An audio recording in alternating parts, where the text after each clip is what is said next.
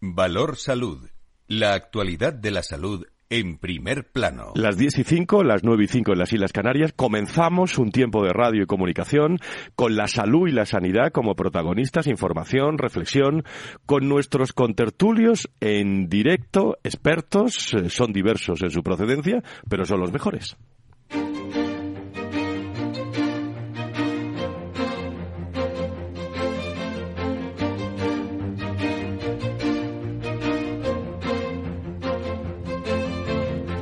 Valor Salud es un espacio de actualidad de la salud con todos sus protagonistas, personas y empresas. Con Francisco García Cabello. Muy buenos días, bienvenidos. Como siempre, tiempo de tertulia y de reflexión sobre la salud y la sanidad. Hablamos muchas veces de profesionalización sobre todo en esa colaboración público-privada. Bueno, pues hemos conocido, esta semana estarán con nosotros en el programa a lo largo de, de todos estos minutos, la Sociedad Española de Directivos de la Salud, SEDISA, se ha mostrado muy satisfecha con la mejora de la profesionalización de los directivos del sistema Nacional de Salud. José Soto lo decía eh, en las últimas horas, que es el presidente de SEDISA, y hablaba durante la presentación del balance tras dos años y medio de su junta directiva y ha asegurado que se está avanzando en acreditar la formación en realizar un registro de, directivos que hayan superado la formación adecuada a las necesidades del dominio de las competencias. Se dice mucho detrás de toda esta reflexión. En este sentido, una institución que ha desplegado ya 30 de los 33 objetivos estratégicos, de los que supone un cumplimiento de casi el 90,9%. Además, en lo que va de mandato, SEDISA ha celebrado 23 jornadas y encuentros en 11 proyectos propios realizados en 2022 y 37 alianzas estratégicas estratégicas, lo digo por la profesionalización, luego estarán con nosotros invitados para hablar de esta profesionalización y también de, de SEDISA en un momento, yo hoy lo menciono, lo vamos a tratar también en el programa del eh, viernes que viene, que se acercará ese 28 de, de mayo. ¿Cuántas veces hemos hablado de esa colaboración público-privada y de bueno la cantidad o no calidad que tiene la ideología en la salud y en la sanidad. Bueno, desde el Círculo de la Sanidad eh, se ha organizado un encuentro empresarial con los partidos políticos sobre los desafíos de la sanidad en Madrid. Se celebraba hace unos días y los principales partidos políticos con representación en la Asamblea de Madrid han desgranado sus propuestas de cara a la nueva legislatura. Eh, bueno, Eduardo Raboso, portavoz de Sanidad del PP en la Asamblea de Madrid, Javier Padilla, portavoz de Sanidad de Más Madrid, Carlos Moreno, secretario de Sanidad del PSOE, eh, representante, todos hablaban eh, precisamente de la sanidad en la, en la Comunidad de Madrid y hablaban de recursos humanos, de renovación tecnológica, de financiación, de atención primaria, de listas de espera, eh, asuntos que están eh, pues eh, ahí en primer plano en, en este programa durante todos, todos estos días y que hemos hablado, por ejemplo, en el Día Mundial de la Salud y está presente en nuestras tertulias. Hablaremos también en los próximos días cercanos a las elecciones, pero lo digo lo menciono para que vean que son temas que están en, en boca de los políticos, sabiendo también la lentitud que tiene la toma de decisión política en la sanidad y cómo se nota también en esto que hablan aquí de listas de espera y de muchos aspectos. Hoy nos esperan un día intenso de radio dedicado a la salud, con muchos temas a tratar en una semana en la que coinciden, fíjese ustedes, el Día Mundial de la Hipertensión ha sido esta semana, el Día Internacional de los Pacientes de Porfiria, que fue precisamente ayer y un tema al que vamos a prestar atención en el programa de hoy y también al Internacional del Ensayo Clínico que será mañana. Hoy vamos a hablar mucho de oftalmología y de Córdoba y de la clínica Rementería y también de la clínica El Brillante que nos visitan hoy en los estudios centrales de Capital Radio con Diego Jiménez, con todo el equipo técnico, agradeciendo especialmente a todas las personas que cada vez más no solo se toman interés, sino que nos escriben mensajes, eh, WhatsApp sobre distintos temas a tratar aquí en Valor Salud, un programa contado de otra forma y que comenzamos. Valor Salud la actualidad de la salud en primer plano. Quiero saludar en tertulia a Fernando Mugarza, director de desarrollo de corporación del, del IDIS, que vamos eh, llamando. No sé si tenemos también a Joan Guajardo, eh, miembro de la Junta Directiva de SEDISA y gerente del OSI Barruel de eh, Galdacao. querido John, ¿cómo estás? Muy, muy buenos días, bienvenido. Hola, muy buenas. Pues bueno, pues aquí en, el día a día de la Organización Sanitaria Barroal de Galdacao, como bien dices, con pues pues con toda la, gestión de la actividad asistencial, eh, en este caso, en, mi caso además, en una jornada de huelga. Pero bien, estamos bien. Bueno, así nos gusta, digo no en huelga, pero así nos gusta pillaros en el día a día eh, de, la, de la salud y la sanidad. Eh, bueno, importante semana para Sedisa, ¿no? Y para la profesionalización, como lo decía en la portada de este programa, John. Pues sí, la verdad es que ha sido pues una semana especial porque hemos hecho un poco durante los días anteriores, semanas anteriores, un poco la evaluación de lo que es nuestro nuestra evolución en esta última legislatura de Sevilla propiamente, ¿no? Eh, haciendo un balance del plan estratégico y también marcándonos un poco los objetivos y las actuaciones, actividades a desarrollar pues en lo que queda de año y y en el próximo que viene también. Habéis marcado el acento en ese incremento de la profesionalización y de la formación y del eh, cumplimiento de todos vuestros objetivos, pero parece que corren tiempos para una eh, adecuación de la capacidad de dirección, no solo capacidad, sino adecuación y flexibilidad a los nuevos tiempos que marca la salud y la sanidad, ¿no? respecto a la dirección de personas. Sí, yo creo que nuestra sociedad, la sociedad de directivos de la salud, eh, pues bueno, es un, es un referente a nivel nacional en lo que hace referencia precisamente a, a las competencias de los directivos. Nuestra misión, que yo creo que es lo que basa nuestro, nuestro fundamento, es eh, intentar eh, ayudar a la mejora de, de nuestro modelo de salud, de nuestro modelo sanitario, eh, pues con profesionales, gestores que estén capacitados de la mejor manera posible. Y en ese sentido, pues creo que es uno de los grandes eh, logros que, bueno, que tenemos y que intentamos tener eh, en nuestro también día a día. Entendemos que las organizaciones sanitarias, los hospitales, los centros de salud, toda organización, diríamos, relacionada con la salud, pues bueno, son organizaciones complejas que requieren además pues mm, unas actitudes muy importantes dentro de los profesionales sanitarios necesarias imprescindibles pero también necesitamos eh, tener gestores que estén con esa capacitación importante también porque eh, cualquier empresa, mi, mi, empresa, mi organización sanitaria que está formada por un hospital y un grupo de, de, de, atención primaria, de centros de salud, pues bueno, pues da una cobertura a mucha población, a más de 300.000 ciudadanos y, contamos con más de 3.500 personas trabajando cada día. Quiere decir que somos organizaciones que manejamos presupuestos grandes, que nuestra misión también es muy importante y por lo tanto la gestión de estas organizaciones es fundamental, es fundamental. Y Sin duda. Pues, eh, quiero presentarte, John, a, bueno, presentarte seguro que lo a Fernando Mugarza, director de Desarrollo Corporativo del, del IDIS. Doctor Mugarza, muy buenos días, ¿cómo estamos? Muy buenos días, la verdad es que es un placer escucharos y un placer estar de nuevo aquí con vosotros. Bueno, eh, ¿qué visión tiene IDIS de esto que estamos hablando, Fernando, del trabajo profesional en la sanidad privada en, eh, en España en estos momentos, que está poniendo el acento ahora estos días SEDISA? Bueno, pues yo diría que eh, estaba escuchando las declaraciones, ¿no? Y efectivamente yo creo que es una función primordial, la de la gestión sanitaria, la de la, dirección asistencial y, desde luego, pues en la línea que, ha comentado, ¿no? En la línea de la mejora del modelo sanitario, que en eso es en lo que estamos todos, ¿no? Se habla mucho de la profesionalización, también de la propia función de gestión, ¿no? Desde el punto de vista de la formación continuada y, ahí es donde nos hacemos también nosotros la pregunta, ¿no? El, cómo podemos desarrollar y cómo podemos contribuir entre todos a mejorar esa formación continuada del gestor, ¿no?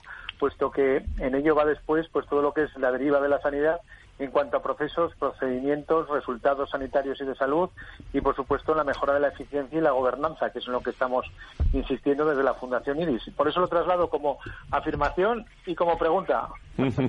bueno, eh, eh, yo no sé si tienes alguna reflexión a lo de Fernando. Yo os preguntaría también por las áreas eh, o sobre todo en qué área se puede dar un, un, paso adelante para que el trabajo de gerencia sea más efectivo, si cabe, en nuestro país. ¿Cuál es vuestra opinión, John? Fernando. John. Bueno, pues eh, por empezar, yo creo que lo estábamos comentando y le estaba comentando también Fernando. En, eh, pues eh, hace falta hace falta muchas cosas, ¿no? Pero en la parte que nos corresponde, que es un poco en esa mesogestión, en lo que es la, la dirección de las organizaciones sanitarias, sean públicas o privadas, creo que hace falta que los profesionales estemos bien capacitados. Eh, para ello, pues bueno, pues la formación no cabe duda que es uno de los elementos fundamentales y es uno de los eh, pilares en los que se sustenta diríamos la actividad de SEDISA de una manera fundamental pero luego pues también hay otros eh, otras capacitaciones que van allá más más de la más allá de la formación y luego pues es el, el benchmarking el aprendizaje de lo que se está haciendo bien que, que también eso, pues eh, a través de los foros, de los congresos, de las jornadas, de las mesas, etcétera, pues eh, se intenta potenciar, claro. Fernando. si me permites, eh, estando totalmente de acuerdo con John, ¿no? la verdad es que, como decía antes, la función que está desarrollando, y en este caso rompo una lanza por Sedisa, ¿no? Es, yo creo que es fundamental, es una, una organización en el sentido de una sociedad clave, ¿no? Precisamente para el desarrollo e impulso de una función tan importante como es la de, la de dirección y gestión sanitaria, ¿no? Bueno, eh, yo, yo hay dos aspectos que me gustaría, me gustaría destacar o poner encima de la mesa, que a lo mejor pueden ser motivo para algún otro programa, Fran. Uno de ellos es la incorporación de nuevos profesionales a, precisamente a los entornos asistenciales, sanitarios y de investigación y de innovación. Eh, lo digo desde el punto de vista de la llegada de las tecnologías de la información y la comunicación, todo lo que es la digitalización y el gran reto que tenemos en nuestro país, igual que en otros países, con la transformación digital y lógicamente pues la llegada de, digamos, de, de nuevos de nuevos empleos y de nuevos de nuevos profesionales, ¿no? Me refiero a ingenieros, bioestadísticos, bioinformáticos, bioéticos, en fin, etcétera, etcétera, ¿no? Eso por un lado. Y luego, por otro lado, que es también un reto para, para los gestores sanitarios y yo creo que muy importante de cara a futuro, ¿no? Y luego, por otro lado, lo que venimos hablando ya desde hace mucho tiempo, ¿no? Que es el tema de la integración de niveles, ¿no?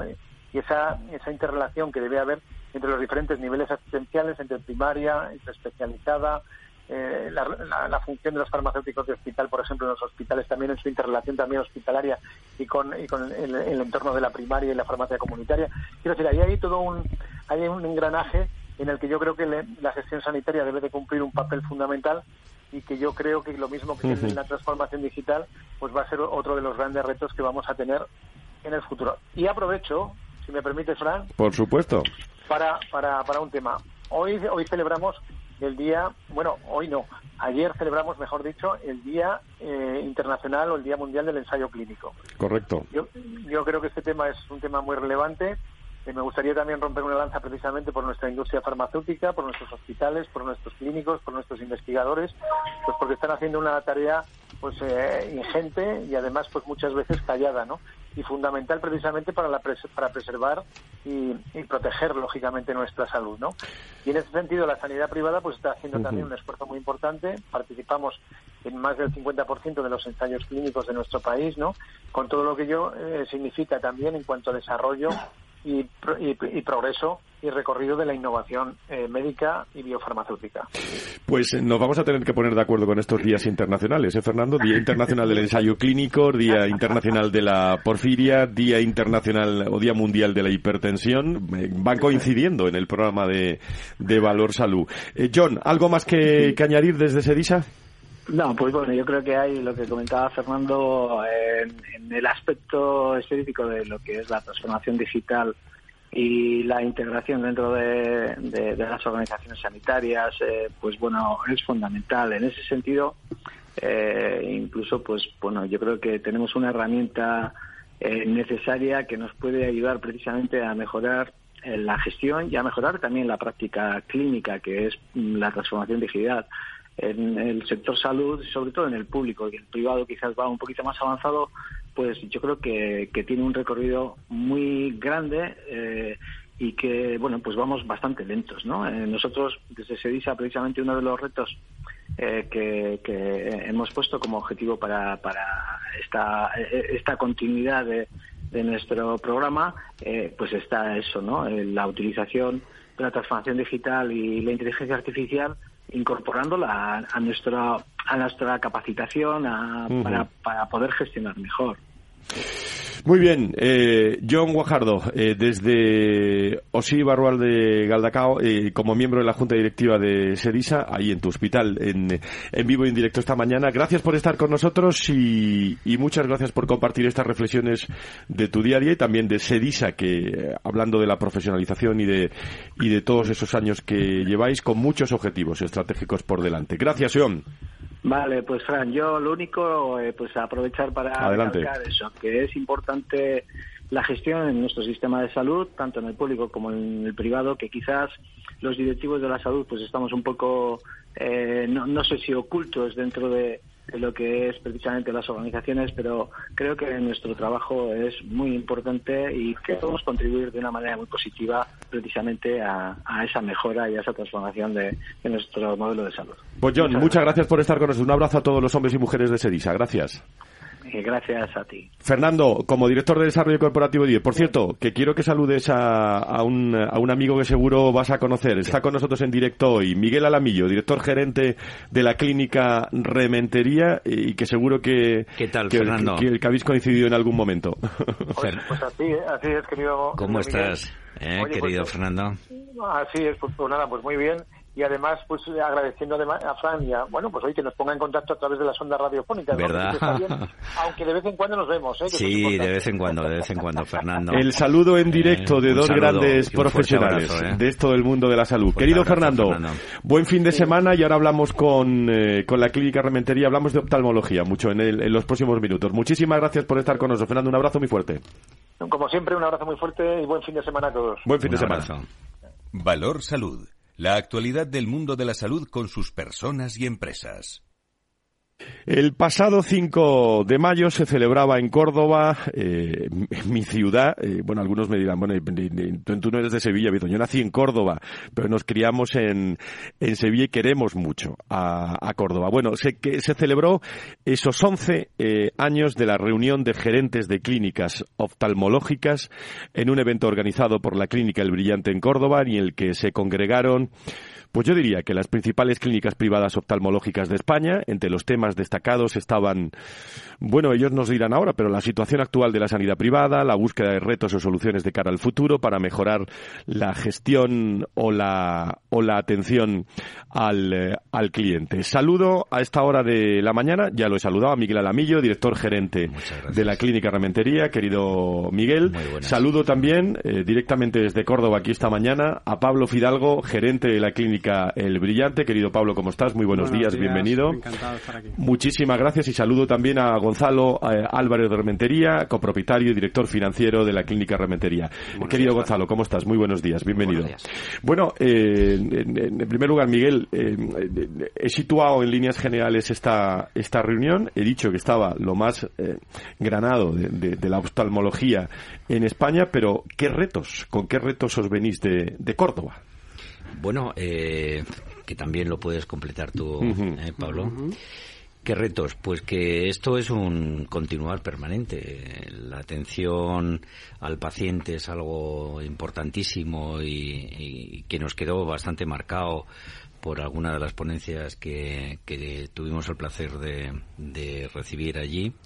Y luego, por otro lado, el que tenemos un reto constante, como bien ha dicho Joan, y Fernando de todo lo que supone la transformación digital y la inteligencia en este momento artificial en todo lo que es el componente de la mejora de, los diagnósticos y por tanto es un sin vivir, sin, sin vivir viviendo, como dicen. Bueno, los tratasteis bien, ¿no, Pablo, en Córdoba, no? Magníficamente. Eh, eso intentamos. Eh, la verdad es que para nosotros fue mm. un orgullo eh, ser elegido de anfitriones como anfitriones para recibir a las grandes clínicas, a la mayoría de las grandes clínicas de la oftalmología en España, donde lo que intentamos, eh, dada la confianza que nos, nos depositaron y la responsabilidad que teníamos, era intentar de coger en una jornada que empezó un jueves, terminó el viernes, en el que el jueves eh,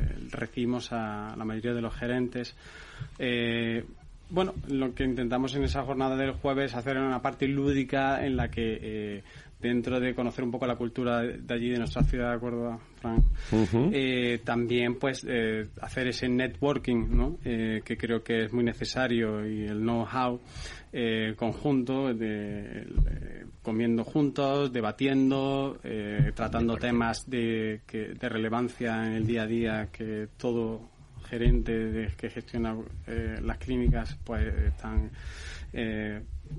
intentando mejorar y al final es mm, tratar temas y ayudarnos el uno al otro en función de la experiencia de cada uno, según también localización y, y bueno, el viernes eh, tratamos eh, varios temas eh, relacionados con la atención al paciente, cómo es ese nuevo paciente, teniendo en cuenta la tecnología de hoy en día.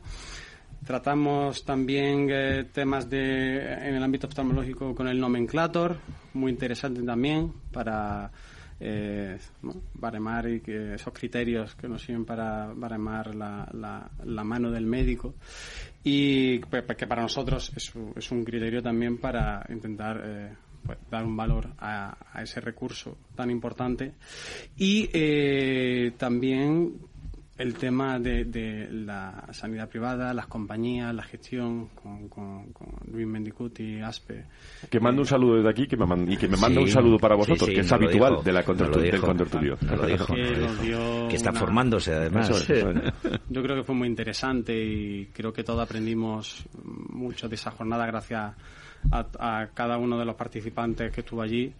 Y bueno, al final yo por parte de la Clínica El Brillante estamos muy contentos. Fue un honor para nosotros. Al final eh, tenemos a gente de, de, referencia.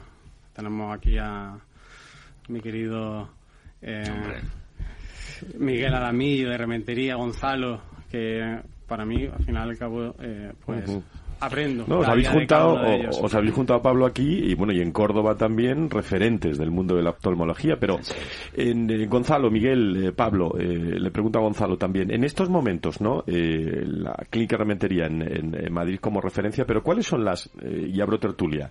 Abro tertulia prácticamente para avisar a nuestros siguientes que vamos a hacer una pausa y enseguida entramos con esta pregunta que nos da tiempo a reflexionar. ¿Cuáles son las últimas tendencias en el tratamiento de enfermedades oculares en España. De eso vamos a hablar a vuelta de, pausa con dos grandes referentes del mundo de la oftalmología, como es la clínica Rementería y de la clínica El Brillante, que ha venido de Córdoba aquí con nosotros hoy a este estudio, lo cual agradecemos. No se vayan, volvemos en unos segundos aquí en Valor Salud. Dirigentes Club, un espacio único donde cruzamos las historias de nuestros dirigentes, un entorno de networking para generar vínculos profesionales, la mejor plataforma de nuevos conocimientos y tendencias, un club donde ofrecemos a nuestros dirigentes los mejores planes y servicios, porque juntos alcanzamos el éxito, porque juntos sumamos. Descúbrelo en dirigentesclub.com. Capital Radio. Siente la economía. Hey, asistente, busca cómo proteger mis ahorros de la inflación. Hay aproximadamente 19 millones de resultados. ¿Quieres que los lea? Buf, mejor que no. Puedes seguir buscando entre millones de contenidos, pero un asesoramiento de calidad solo te lo dará un especialista. En Renta 4 te ofrecemos un servicio de asesoramiento gratuito siempre que lo necesites. Entra en r4.com y descubre cómo te podemos ayudar. Renta 4 Banco. ¿Quieres más?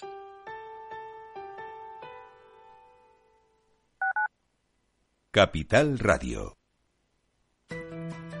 En el balance nos preocupamos por nuestros hijos, por su vinculación con el mundo de Internet y las redes sociales, y analizamos sus riesgos de la mano de Pilar Rodríguez en Familias Enredadas, todos los lunes a las ocho y media de la tarde en el balance. Capital Radio.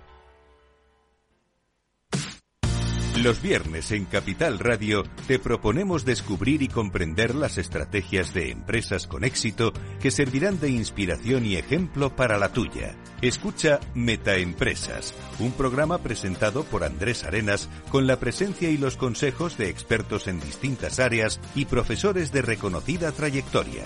Todos los viernes a las siete y media de la tarde, Metaempresas, Capital Radio. Capital Radio, Madrid, 103.2 FM.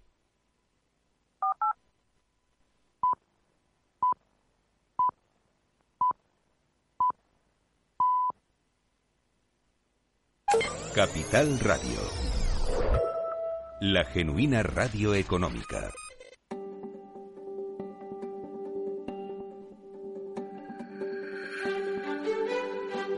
Valor Salud es un espacio de actualidad de la salud con todos sus protagonistas, personas y empresas. Con Francisco García Cabello. Afrontamos con todos nuestros colaboradores, con todos eh, los profesionales del mundo de la salud y la sanidad. Fíjese ustedes que estamos en el eh, Día Mundial eh, prácticamente de los pacientes de porfiria. Ayer fue el Día Mundial de la Hipertensión. vamos hacia el Día Internacional, lo decía Fernando, del ensayo clínico que tanto afecta. hay muchos días internacionales y si eh, fuera poco, eh, las elecciones eh, donde la salud se ha convertido en un elemento fundamental. lo ven ustedes en todos los, los políticos. A ver si conseguimos también que a través de la de la política, de las buenas intenciones, pues podamos avanzar y no se convierta esto, cuando hablamos de colaboración público-privada, es que después de cada ministerio, después de cada consejería, tardamos eh, muchos meses, por no decir muchos años, en poner políticas activas eh, que están ahí, eh, pues en primer plano, en muchos en muchos sectores eh, de nuestro entorno de la salud y de la sanidad. Estábamos hablando con Miguel Alamillo, director gerente de la Clínica Rementería, con Gonzalo Álvarez Rementería, copropietario y director financiero de la Clínica Rementería, y con Pablo Fidalgo, gerente de la Clínica El Brillante, que me estaba poniendo los dientes largos de, lo bien que lo pasasteis en, eh, en Córdoba. Eh, y, yo le había preguntado, luego volveré a eso, pero había preguntado sobre las, tendencias ¿no? en el tratamiento de, de enfermedades que estáis pues abordando en, en la clínica, eh, en este caso Rementería, Gonzalo.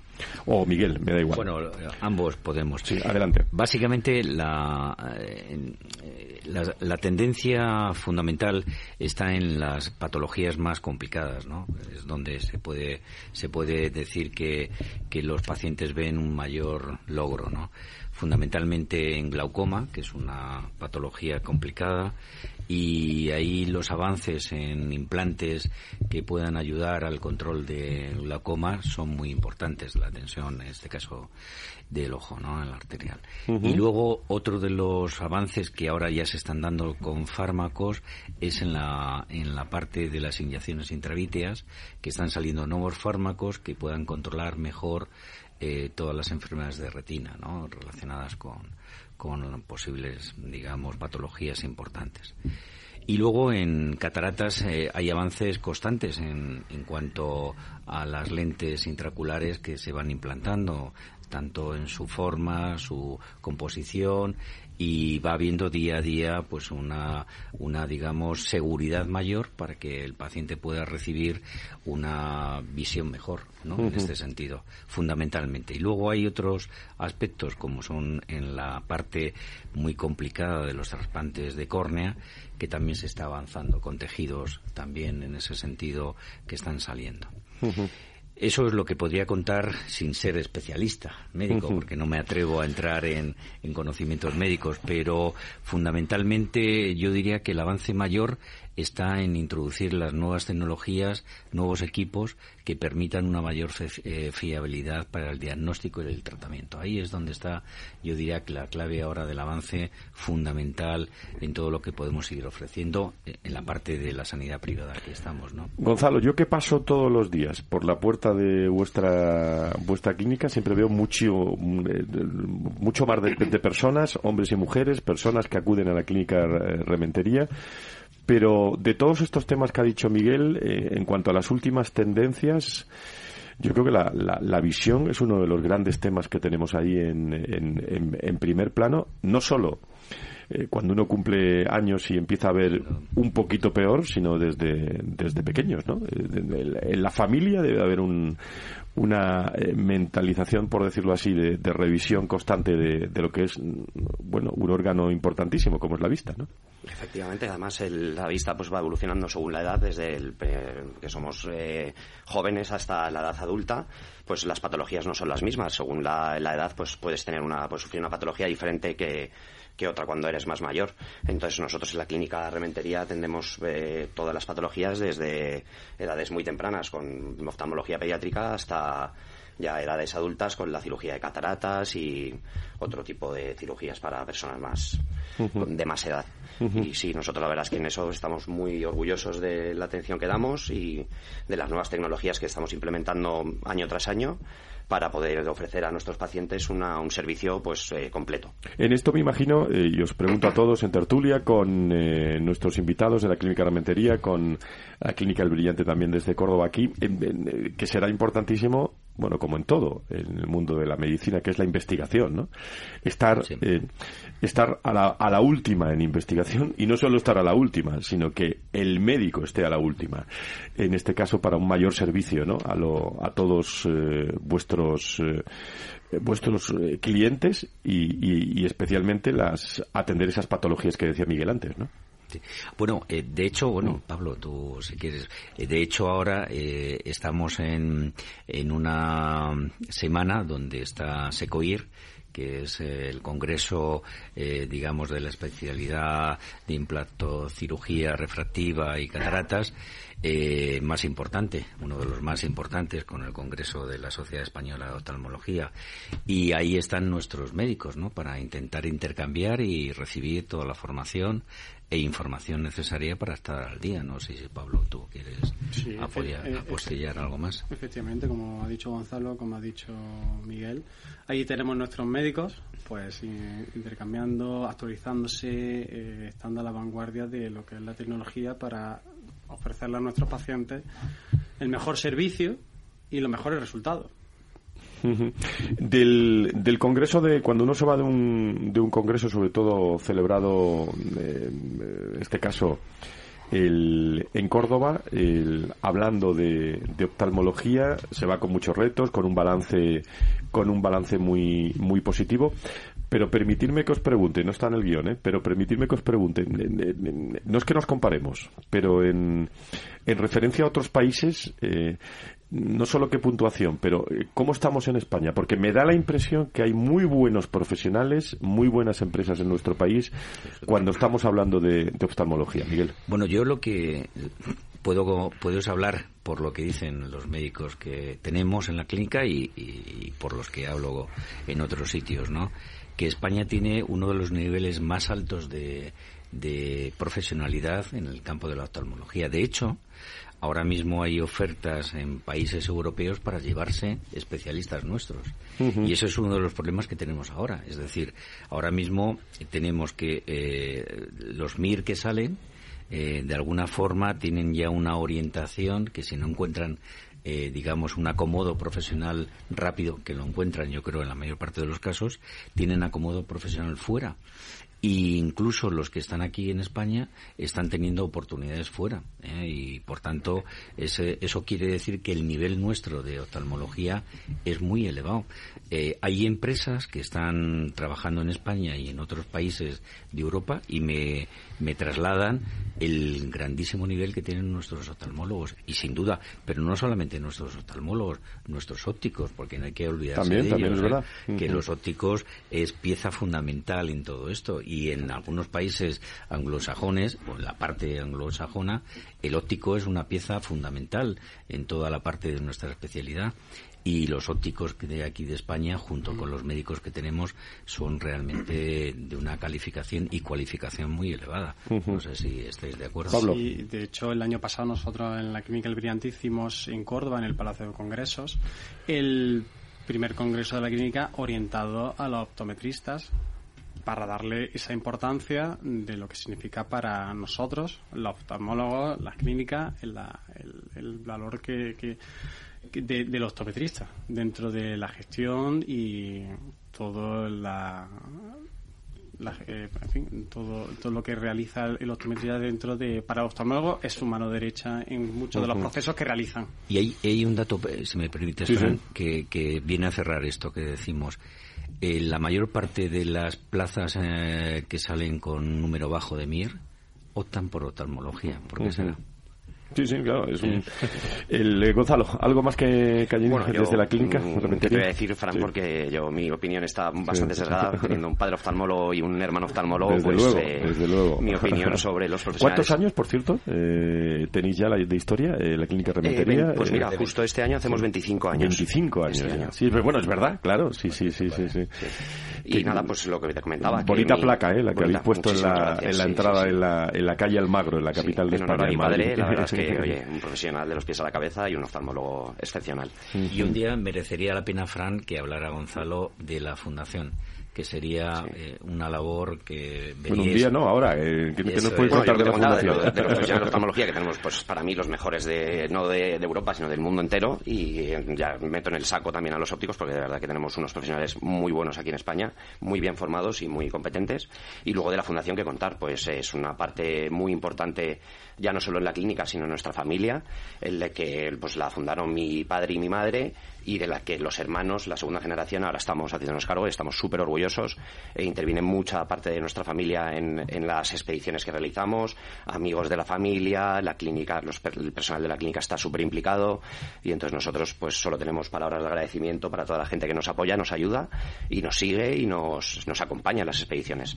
Bueno, y, y desde, desde este congreso que hicisteis en, eh, en Córdoba, eh, Pablo, eh, paseando por la ciudad, que siempre da gusto, ¿no? Yendo a los mejores sitios también. Digo a los mejores sitios, a lo mejor que se puede ir cuando uno está en Córdoba, ¿no? Bueno, dentro de nuestra jornada, para hacer ese networking que creo que es muy necesario, eh, para enriquecernos el uno el otro, pues eh, intenté, bueno, pues hacerlo en sitios donde tuviéramos nuestro espacio y en sitios de referencia, la Casa Manolete de Córdoba. el Buen sitio, buen sitio ese. Palacio de Congresos de Córdoba, con mi amigo Juan Salado, de aquí te mando un abrazo. Y bueno, pues al final, y por supuesto la visita nocturna a la mezquita, eh, la visita nocturna a la mezquita donde, bueno, eso. Esas son palabras mayores ya, hablando de la mezquita. Fue- intenté hacer un recorrido que al final, eh, además fue en, en la jornada de patios, eh, en- allí en mayo en Córdoba, eh, y la verdad es que intenté hacer un recorrido Pues varios retos, uno de ellos realidad. Eh, el primero es que me había dado un poquito, un poquito de envidia, solo un poquito de envidia, ¿eh? Eh, y entonces hay que hacer el programa de Valor Salud en Córdoba. ¿eh? Nos tenemos que ir un día. eso ¿eh? nos apuntamos, Nos ¿eh? tenemos que ir Nosotros un día encantados de la a hacer en Córdoba y tal. Y en segundo lugar, agradecimiento a la Clínica Ramentería que, que a partir del- de, la próxima semana también vamos a, a intentar trasladarles a todos ustedes una sección que se va a, a denominar con vistas al fin de semana. ¿eh? Eh, con vistas al fin de semana. Vamos a ver qué, qué vistas tenemos para ese fin de semana. Eh, agradezco también a Rocío, el equipo de comunicación y a todos, porque es una buena idea. ¿eh? Es una buena idea tener una visión de, desde la oftalmología, desde la realidad de, la- de lo científico, lo médico, a la realidad del, del fin de semana. Este programa los viernes y a partir de, de los próximos días tendremos esas vistas. Vamos a ver qué vistas podemos ofrecer del fin de semana. A los tres os agradezco mucho la, la presencia en este programa y saludo a todos los hombres y mujeres de vuestros equipos, tanto aquí en la Clínica Ramentería como en Córdoba en el Brillante. Gracias Pablo, gracias Gonzalo, gracias Miguel por estar con nosotros. Gracias, Muchas Fran. gracias. Muy buenos días. gracias. Gracias. Fuerte abrazo. Valor Salud. La actualidad del mundo de la salud con sus personas y empresas. Decíamos días internacionales que hablamos siempre en el Valor Salud, referente al mundo de la salud, lógicamente. Bueno, pues ayer se celebraba el Día Internacional de Pacientes de Porfiria. Vamos a conocer de qué estamos hablando, porque muchas veces hay desconocimiento. Y desde la Asociación Española de Porfiria han lanzado el, el lema eh, Remando Juntos para dar visibilidad a la enfermedad, una asociación eh, que ha lanzado este, este lema para dar esa visibilidad a una enfermedad que cuenta con miles de casos en España, muchos de los cuales aún no están ni siquiera eh, en estos momentos, en este minuto, diagnosticados y que tardan mucho, por cierto, en dar en dar la cara. Tenemos con nosotros a Verónica Cano, paciente con porfiria eh, aguda intermitente, delegada en Murcia y miembro de la Junta Directiva de, de Genes. Eh, querida Verónica, ¿cómo estás? Muy buenos días, bienvenida.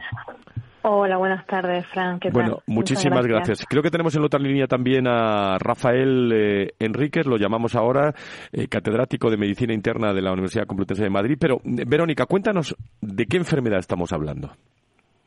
Bueno, pues eh, la porfiria, eh, dentro de la porfiria tenemos que distinguir que hay dos grandes grupos y esto, bueno, eh, el doctor Enrique de, de Salamanca lo sabe, lo sabe explicar muchísimo mejor que yo, pero bueno, unas que son de médula ósea y otras que, que son hepáticas.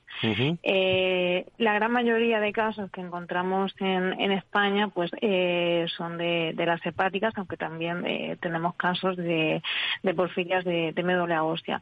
Es una enfermedad que, mm, por así decirlo, afecta a la formación de la sangre, ya bien sea en la médula ósea o ya bien sea en el, en el hígado. Y a partir de ahí pues se derivan una serie de, de complicaciones pues, puesto que eh, se ha hecho una formación errónea de, la sangre.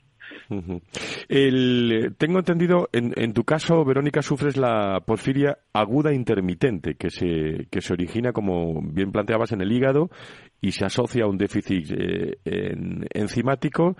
¿Qué síntomas empezaste a, notar, si lo quieres compartir con nosotros? Sí, pues eh, a la porfiria aguda intermitente se la denomina eh, el pequeño imitador porque eh, la sintomatología es es diversa y eso hace que bueno pues en un primer momento eh, se pueda confundir con otras con otras patologías. Eso conlleva que bueno pues se empiece a tratar como una patología diferente pues bien como puede ser eh, eh, una, una anemia una ansiedad eh, en el estómago y ese tratamiento que se hace creyendo que es otra patología diferente pues eh, hace que se pueda empeorar el cuadro clínico.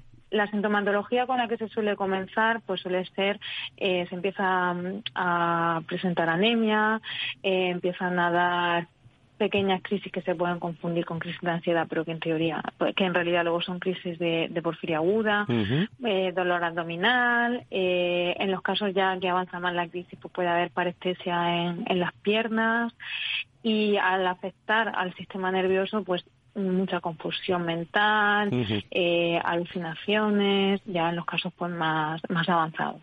curiosamente, Verónica, eh, me llama la atención es que desde donde tú nos estás hablando, desde Murcia, hay un gran número de casos de esta enfermedad, lo que se conoce incluso como la, la, la mutación murciana. ¿Por qué precisamente en esta región?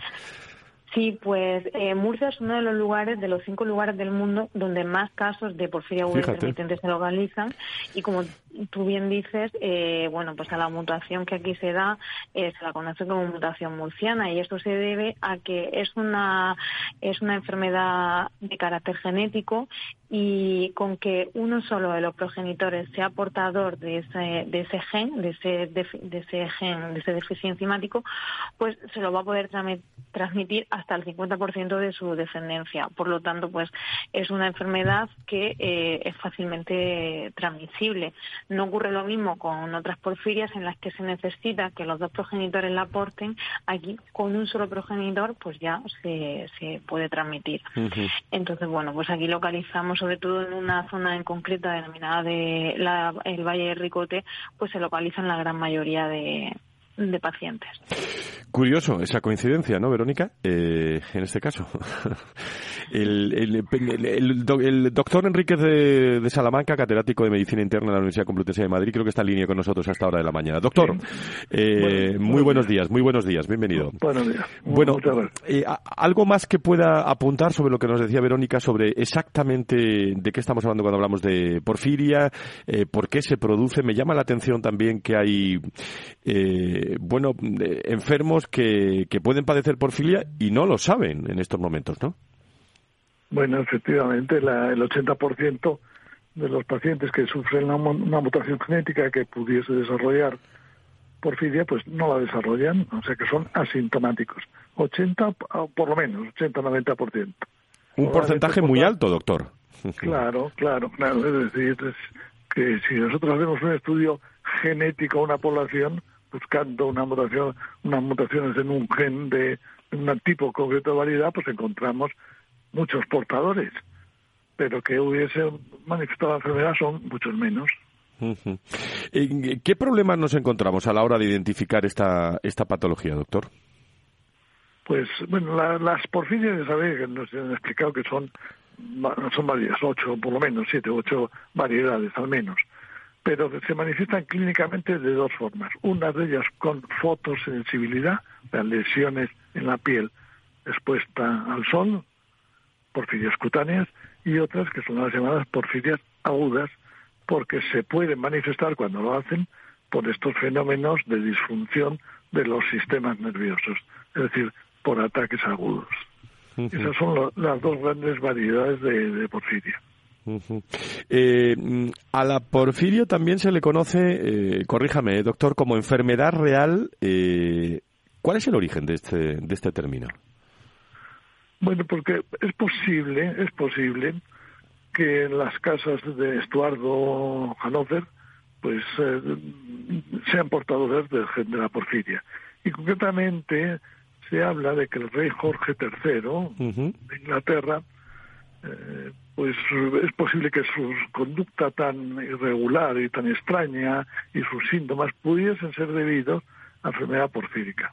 Y entonces se habla que eh, su hijo, por ejemplo, Jorge IV, pues también la podía haber padecido, y eh, incluso su hermano, el duque de Kent, me parece que se llamaba, que se casó con una señora que y, dio lugar a la reina Victoria, pues pudiesen también eh, ser portadores quizá de la porfiria variegata, una de las formas de, mm. porfiria.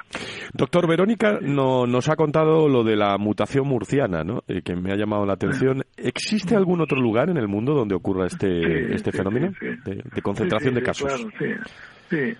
En la mutación murciana concretamente parece ser que fue porque eh, quizá por la, tras la expulsión de los moriscos algunos se refugiaron en el Valle de Ricote y entonces por la, la endogamia ser un sitio aislado y una población digamos, más o menos pequeña, pues hubo algún portador de la enfermedad y por la endogamia natural de esas poblaciones, pues desarrollaron una enfermedad con cierta, digamos, exclusividad. Eso mismo sucedió en Sudáfrica, un tipo de porfiria, llamada sudafricana por eso, porque uh, eh, los colonos holandeses que estaban ahí en Ciudad del Cabo, estaban bastante aburridos porque ahí no había nadie en ninguna población, no más que los, los colonos que llegaron ahí, no había población autóctona. Entonces, pues reclamaron a la metrópoli que les mandasen eh, eh, chicas, eh, mozas. Y parece ser que cogieron de un orfelinato de varios algún cargamento de estas mozas y las mandaron a ciudad, ahí a Ciudad del Cabo. Y una de ellas, Natal Ariane, no sé cuántos, la pide muy raro, pues parece que era portadora del gen de la porfía variegata. Entonces, como entre ellos eran pocos, y pues, eh, bueno, pues los hijos, los nietos y la, endogamia entre ellos, más o menos, y no había otro tipo de población, pues se desarrolló ahí, entre la población blanca de Sudáfrica, eh, una cantidad de casos, una gran prevalencia de esta porfía llamada variegata. También la porfiria aguda intermitente, pues especialmente frecuente en algunas zonas del norte de Suecia, que así llamada también porfiria sueca. En fin, en, diversos países hay algunas zonas en que se ve este llamado efecto fundador.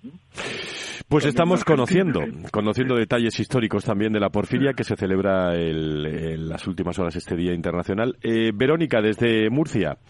Eh, ¿Cómo trabajáis, por último, desde vuestra asociación para ayudar a los pacientes? ¿Cuál es vuestra misión y qué, qué tipo de acciones realizáis?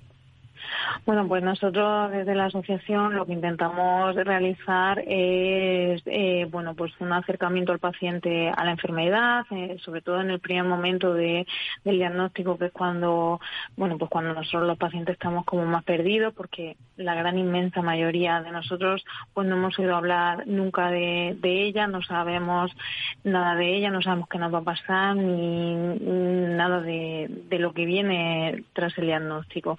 Entonces, bueno, pues realizar esa, esa acción de, de ayudar al paciente, de ponerlo en contacto con eh, el hospital de referencia que haya en, en, la zona, en su zona donde él resida, informarle pues de las acciones que se, que se llevan a cabo y bueno pues también hacer una, una labor de visibilización de, de esta enfermedad para que se piense más allá de lo obvio y pensar más allá de lo obvio es pensar en, en porfiria. Entonces bueno pues con motivo del Día Internacional de la Porfiria realizamos la actividad más grande de, visibilización, pero a lo largo de todo el año pues se hacen actividades, encuentros, jornadas, eh, proyectos que, presentamos y, bueno, pues estamos a disposición de cualquier persona que, quiera informarse al respecto de la enfermedad. Día Internacional de la eh, Porfiria. Doctor, por último, en cuanto a investigación en España eh, sobre, sobre esta enfermedad, ¿estamos en evolución? ¿En qué tendencia?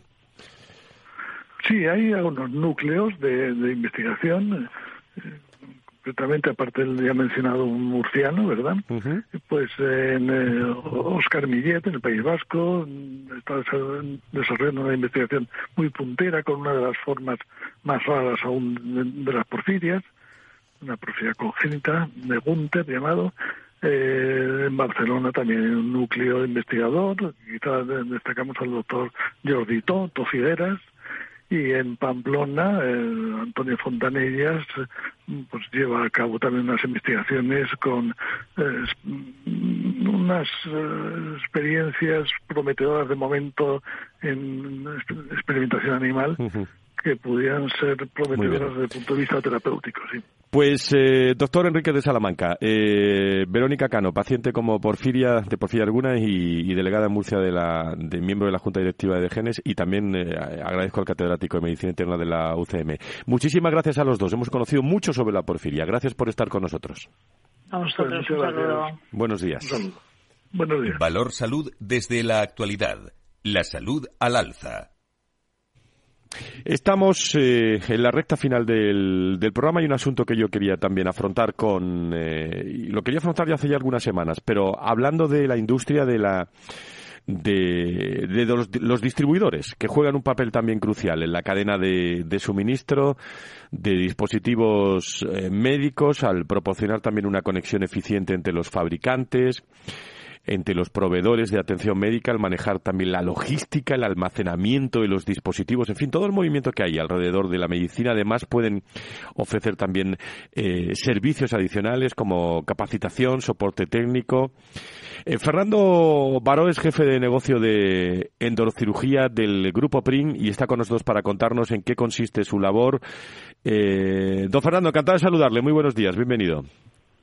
Hola, Fran, buenos días. Bueno, gracias a vosotros. Vamos muy mal de tiempo, pero ¿cuál es como, como, importante vuestra aportación, la de los distribuidores en la cadena de suministros de dispositivos médicos? Bueno, pues por una parte eh, tenemos el bonito papel de poner a disposición de, los médicos españoles, en nuestro caso, pues productos y tecnologías que son disruptivas, muy novedosas, por empresas que quizás no son eh, mundialmente conocidas o que no tienen presencia directa en España, con lo cual, bueno, es, es una búsqueda, lo dicho, de, tecnologías específicas que pueden dar soluciones concretas no, no existentes en el armamentario actual. Dime así en un minuto y otro día continuamos, eh, que estamos eh, ya en la recta final. ¿Qué líneas estratégicas seguís, sobre todo las básicas para la consecución de todos esos objetivos? Fernando. Bueno, en nuestro caso concreto estamos eh, absolutamente focalizados en, nuestro cliente final, en nuestro, en nuestro caso especialista quirúrgico. Tenemos una división por, por especialidades y, bueno, en mi caso concreto manejamos una división llamada endocirugía, muy orientada a la cirugía mínimamente invasiva abdominal y en nuestro caso, pues actualmente trabajamos en una doble vertiente, ¿no? Por un lado, intentar optimizar al máximo eh, los recursos de la sanidad, eh, pues permitiendo ahorrar en productos ya, ya maduros, pues con soluciones pues mm, que generan un ahorro sustancial al sistema y que ese ahorro eh, puede invertirse en la adopción de nueva tecnología, de innovaciones, pues que permiten acercar, pues bueno, algo como puede estar tan, en auge como son instrumentos robóticos, plataformas integrales, pues, a, cualquier paciente Muy bien. punto del territorio nacional. Pues este es un tema que nos da para mucho. Eh, me comprometo a llamarte otro día, Fernando, eh, jefe de negocio de endocirugía del grupo PRIN, para hablar con más detenimiento sobre todo lo que afecta también a toda esta aportación de los distribuidores a la cadena de suministro de dispositivos médicos. ¿Te parece, Fernando? Sí, eh, Fernando, bueno, se nos ha ido. Muchísimas gracias por estar eh, con nosotros. Eh, prácticamente nos vamos hasta el viernes que viene más salud y sanidad contada de otra forma aquí en Capital Radio. Buena semana, adiós.